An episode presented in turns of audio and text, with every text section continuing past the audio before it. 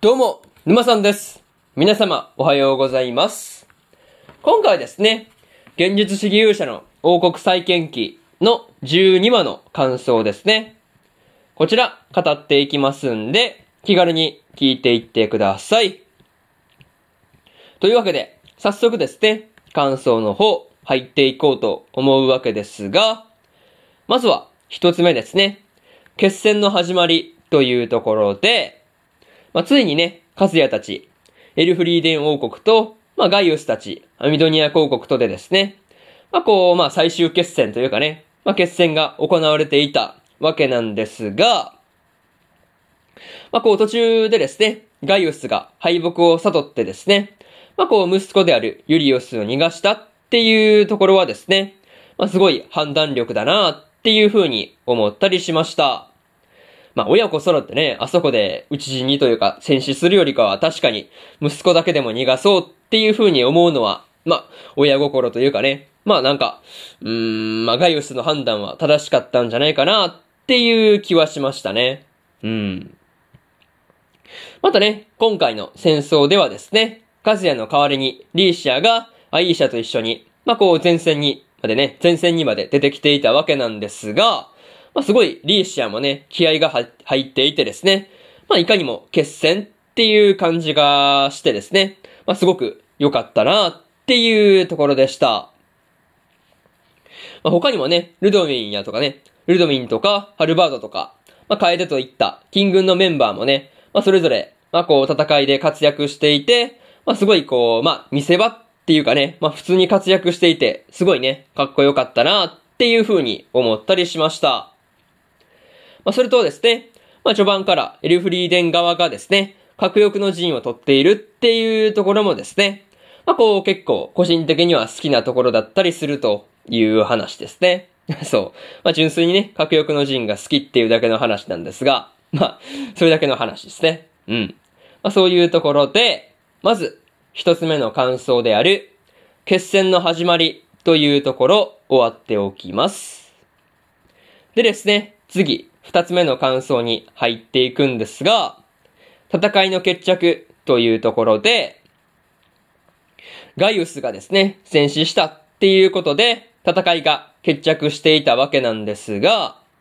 まあ、こう、ガイウスの戦死を聞いてですね、まあ、こう、ロロアが泣いているっていうところに関してはですね、まあ、こう、もらい泣きしてしまったところではありましたね。そう、なんていうかね、こう、大泣きするっていう感じじゃないからこそ逆に泣けるた、泣けるっていう感じでしたね。そう。なんかそういう感じがあったなっていう話で、まあ、にしてもね、こう、カズヤが、まあ、こう、ほん、まあね、カズヤのいる本陣に向かって突撃してきたガイウスの相手をね、しようとした時にですね、リーシアを悲しませない、悲しませないためにですね、まあ、こう、彼らが戦いたいっていう風に言い出すところですね。まあ、そういうところが、まあ、すごいこう、いいなっていう風に思ったりしました。まあ、なんていうかね、まあ、そこにリーシアと彼らの友情がですね、まあ、すごくよく現れているなっていう感じでした。まあ、とはいえですね、まあ、こう、結局、カズヤ自身もね、ガイウスの前まで出てきたわけなんですが、まあ、こう、リビングポルターガイストで動いている人形をですね、まあ、彼らに焼かせて爆発させるっていうことをしていたわけなんですが、まあ、こう、まあ、実質自爆攻撃だったわけなんですが、まあ、こう、それでもしぶとく生きていたガイウスが強すぎでしたね。そう。いやもう普通に、あれでも死なへんかったっていうところは結構びっくりしたんですが、まあね、その後に、またこう結構矢を受けていたわけなんですが、まあそれでもね、カズヤの足元まで剣を投げたっていうことに関しては、まあすごい、こう勇敢な最後だったなっていうふうに思ったりしました。そういうところで、二つ目の感想である、戦いの決着というところ終わっておきます。でですね、三つ目の感想に入っていくわけなんですが、コートに入ってからというところで、カズヤがですね、アミドニア公国のコートに入ってからですね、まあ、戦後処理を行っていたわけなんですが、まあ、最初にね、広告の民衆の恨みを取り除くっていうことに動いたというところに関してはですね、まあ、意外な話ではありましたね。まあ普通だったらね、誰が和也の代わりに統治するのか、まあ統治するのかっていう話とかですね。まあこう官僚をね、誰が置いてやるのかとか、まあそういうところをまあ決定するというかね。まあこう人事的な面から入りそうな感じがするんですが、まあこう、それより先に広告の民衆の恨みを取り除くっていう方向に行ったわけですよね。まあとはいえ、まあこう、統治するにあたって、まあ民衆から恨まれている状態ではやりにくいから、まあ恨みを取り除くんだっていうことに焦点を当てたのであれば、まあすごいこう、納得がいくっていう感じの話ではありましたね。まあでもね、そこで行われたのがですね、まあプロジェクトローレライだったわけなんですが、まあこう、ラストのアミドニア広告の、まあ中傷ですね、が、まあこう、処刑されるっていう覚悟で、まあこう国家を歌ったんだっていうところに関してですね、まあすごいこう、そこに関して責めるようなことはしないっていうところがですね、まあすごい和也らしいなっていう風なことを思ったりしました。っていうかね、歌った側もそもそも処刑される覚悟で来てるっていうところがすごいなっていう風に感じましたね。まあそういうところで、三つ目の感想である、コートに入ってからというところ終わっておきます。でですね、最後にというパートに入っていくんですが、今回でアミドニア公国とのね、戦争も無事に終結していたわけなんですが、まあ、すごいね、戦後処理が多くて、まだまだ大変そうだなっていう感じではありましたね。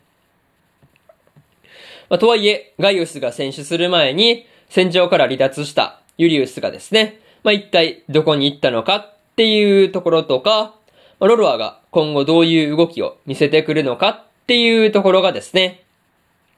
まあ、すごく気になるところではありますというところと、まあ、個人的にですね、まあ、カズヤたちが、まあ、油断しているところで逆襲されたりするっていうようなことがね、ないことを祈るばかりという話で、まあ、とりあえず次回でですね、どういう風な終わり方に持っていくのかっていうところがですね、今から楽しみですというところで、今回の現実主義勇者の王国再建記の12話の感想ですね。こちら終わっておきます。でですね、今までにも1話から11話の感想をですね、それぞれ過去の放送で語ってますんで、よかったら過去の放送もね、合わせて聞いてみてくださいという話と、今日はね、他にも2本更新しておりまして、チートクス氏のスローライフの第11話の感想と、過激少女の12話の感想ですね。この2本更新してますんで、よかったらこっちの感想もね、聞いてみてくださいという話と、明日はですね、女神寮のりょうぼくんの10話の感想と、ハメフラ2期の12話の感想、そしてですね、テンスラ2期の23話の感想ですね。この3本、1、2、3と更新しますんで、よかったら明日もですね、ラジオの方聞きに来てもらえると、ものすごく嬉しいですというところで、本日2本目のラジオの方終わっておきます。以上、沼さんでした。それでは次回の放送でお会いしましょう。それじゃあまたねバイバイ